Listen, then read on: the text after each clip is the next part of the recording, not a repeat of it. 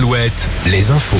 Avec Morgane Juvin. Bonjour Morgane. Bonjour Julien, bonjour à tous. Michel Pial, mise en examen cet après-midi pour meurtre sur conjoint en Vendée. Karine Esquivillon, disparue fin mars, avait été retrouvée sans vie la nuit dernière dans un bois près de Chaland, retrouvée grâce aux aveux de Michel Pial. Le quinquagénaire a assuré aux enquêteurs qu'il nettoyait son arme quand le coup est parti accidentellement. Rappelons qu'il avait été condamné dans le passé pour escroquerie.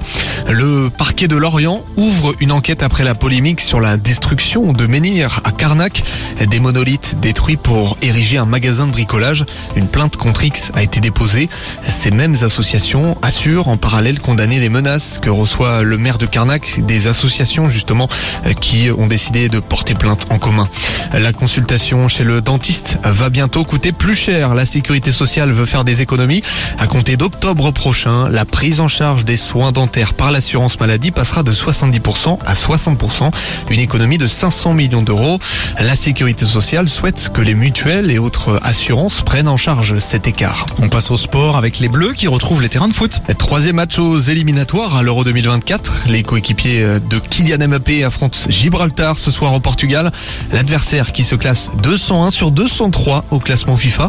Les tricolores ont remporté deux fois le championnat d'Europe. C'était en 1984 et en 2000. Euro toujours, mais en, en basket féminin, la France a battu la Grande-Bretagne tout à l'heure en Slovénie. Succès de 6 points. Les tricolores joueront leur dernier match de groupe lundi contre l'un des pays hôtes, justement, la Slovénie. Chez les hommes, en National 1, la saison de Poitiers pourrait se terminer ce soir.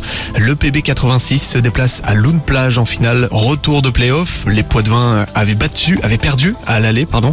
Ils seront tout de même promus en Pro B, même en cas de défaite. Et puis une victoire en juin cet après-midi en cyclisme. Et oui, Jason Tesson a remporté la deuxième étape de la route Occitanie. Le sprinter sera sur le Tour de France début juillet avec Total Energy. Merci Morgane. À tout à l'heure, 18h, un nouveau point sur l'actu.